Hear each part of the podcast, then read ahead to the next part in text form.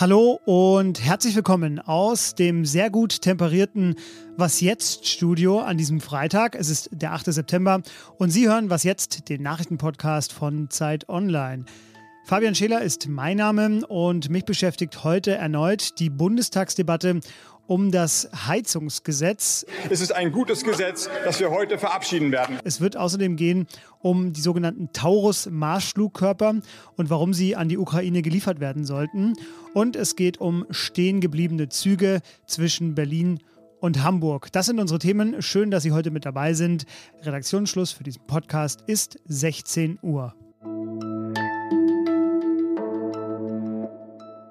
Das Gebäudeenergiegesetz GEG e oder besser bekannt als Heizungsgesetz ist heute nun vom Bundestag verabschiedet worden. 399 Ja-Stimmen gab es. Die Ampelkoalition hat 416 Sitze ja, solide, würde ich mal sagen. Es ist eines der Großprojekte der Ampelkoalition und ja, selten war ein Gesetz in der jüngeren Geschichte bei uns so Thema wie dieses. Es war extrem umkämpft. Traditionell wird dann die Abstimmung auch nochmal genutzt, um äh, Argumente auszutauschen. Und so war das heute auch. Alexander Dobrindt von der CSU sagte, Sie reden hier von sozialer Sicherung und von Begeisterung und äh, gestehen ein, es hat vielleicht etwas Unsicherheit gegeben. Nein, es hat keine Unsicherheit gegeben. Es gibt Angst in der Bevölkerung, es gibt Proteste in der Bevölkerung und Sie sind diejenigen, die diese Realität verweigern. Die Architekten dieses Gesetzes von der Ampel, die sehen das natürlich etwas anders. Vor allem der Wirtschafts- und Energieminister Robert Habeck, in dessen Haus dieses Gesetz maßgeblich entworfen worden ist. Er sagte heute, dieses Gesetz schafft Rechtssicherheit, es schützt die Verbraucherinnen und die Verbraucher vor den hohen Energiepreisen, es sorgt dafür, dass die Kommunen und die Verbände mitgenommen werden, es sorgt für eine soziale Ausbalancierung. Ende September stimmt der Bundesrat noch ab. In Kraft treten wird es dann am 1. Januar 2024. Was sich nun ändert und wie es zustande kam, das habe ich nochmal alles für Sie in die Show Notes gepackt. Die ukrainische Gegenoffensive kommt langsam voran, aber sie kommt voran. Das haben Sie so oder so ähnlich bestimmt schon äh, mehrfach gehört. Und auch diese Frage kennen Sie sollte die Ukraine deutsche Taurus-Marschflugkörper erhalten. Unbedingt und möglichst schnell, das sagt Anna Sauerbrei, außenpolitische Koordinatorin der Zeit. Und sie wird mir jetzt auch erklären, warum. Hallo Anna. Hallo. Die Frage nach den Taurus ist nicht neu, ich habe es gesagt. Warum stellt sie sich aber gerade jetzt, ja, vielleicht so drängend wie nie zuvor? Ich finde, Olaf Scholz kommt in dieser Debatte einfach viel zu schnell und viel zu leicht davon. Sie nimmt für ihn einen sehr milden Verlauf. Und ich glaube, es liegt tatsächlich daran, dass die Nachrichten von der Front sehr kleinteilig geworden sind, dass es eine gewisse Müdigkeit gibt, sich mit diesem Krieg auseinanderzusetzen und die x-te Waffendebatte zu führen. Das kann ich auch verstehen, aber die Taurus machen militärisch Sinn, gerade in dieser Situation. Und darüber sollten wir trotzdem sprechen. Warum?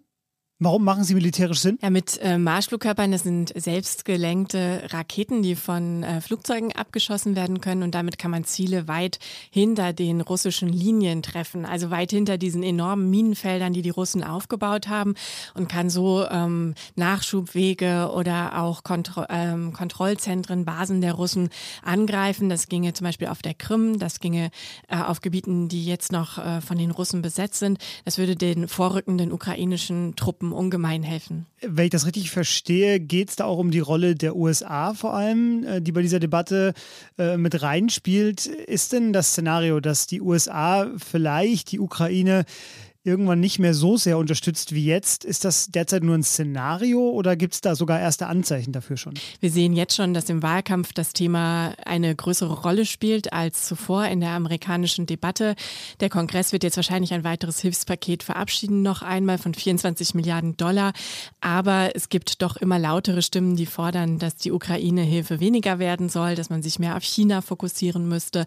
Das sind bislang eher noch Außenseiter, auch in der Republikanischen Partei. Mein Tipp, es wird stärker und vor allen Dingen müsste sich Europa darauf vorbereiten, was passiert, wenn Joe Biden im nächsten Jahr nicht mehr Präsident der Vereinigten Staaten ist und dann Trump oder ein anderer Kandidat seines Kalibers die Ukraine-Hilfe einstellt. Das wäre wirklich eine weitere Zeitenwende für Europa und von daher macht es total Sinn, sicherheitspolitisch, ähm, aber natürlich auch mit Blick auf die Ukraine, denen zu helfen, sich jetzt so gut aufzustellen wie irgendwie möglich. Mhm. Und erkennst du, dass sich Europa darauf vorbereitet? Tatsächlich wachsen die europäischen Hilfen. Ähm, Ähm, sie sind äh, auf dem Weg mit den USA gleichzuziehen über die nächsten Jahre.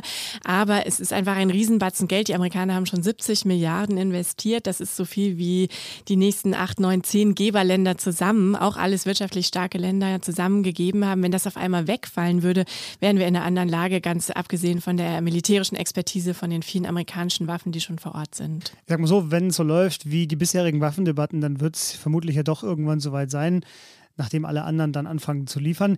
Neulich sprach auch im Politikteil, unserem Politikpodcast, der Militärexperte Carlo Masala ausführlich über die Waffenlieferungen und äh, wie sie zu debattieren sind. Das empfehle ich Ihnen. Der Link in den Show Notes. Anna, dir vielen Dank, dass du hier zu Gast warst. Gerne. Vielleicht stecken Sie ja gerade irgendwo im Zug zwischen Hamburg und Berlin. Dann schon mal alles Gute von uns. Zahlreiche Fernverkehrszüge fallen auf dieser Strecke und auf der von Hamburg an die Ostsee aus, denn in der Nacht hat es in drei Kabelschächten in Hamburg gebrannt.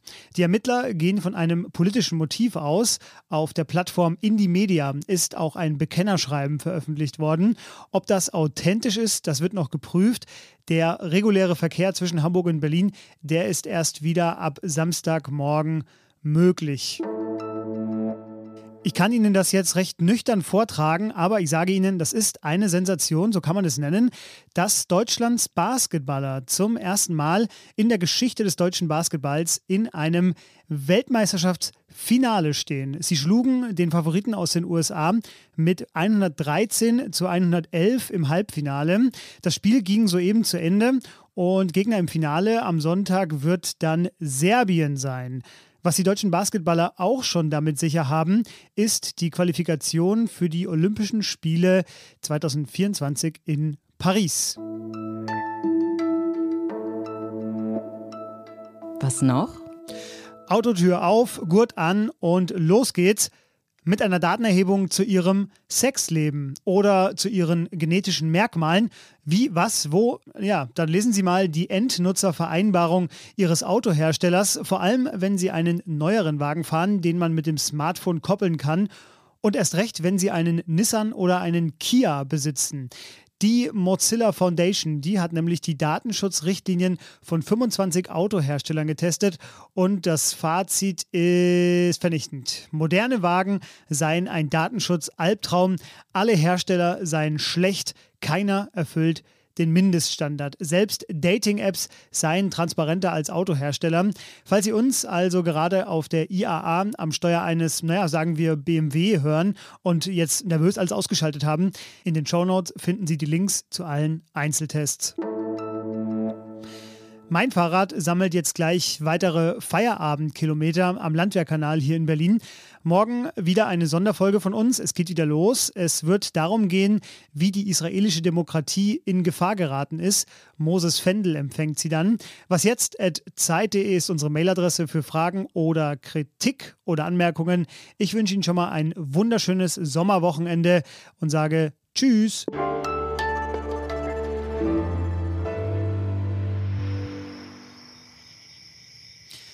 Am Sommerende werde ich immer ganz wehmütig und weil es Freitag ist, für Sie und auch ein bisschen für mich, genießen Sie nochmal die letzten Sommernächte. Viel Spaß.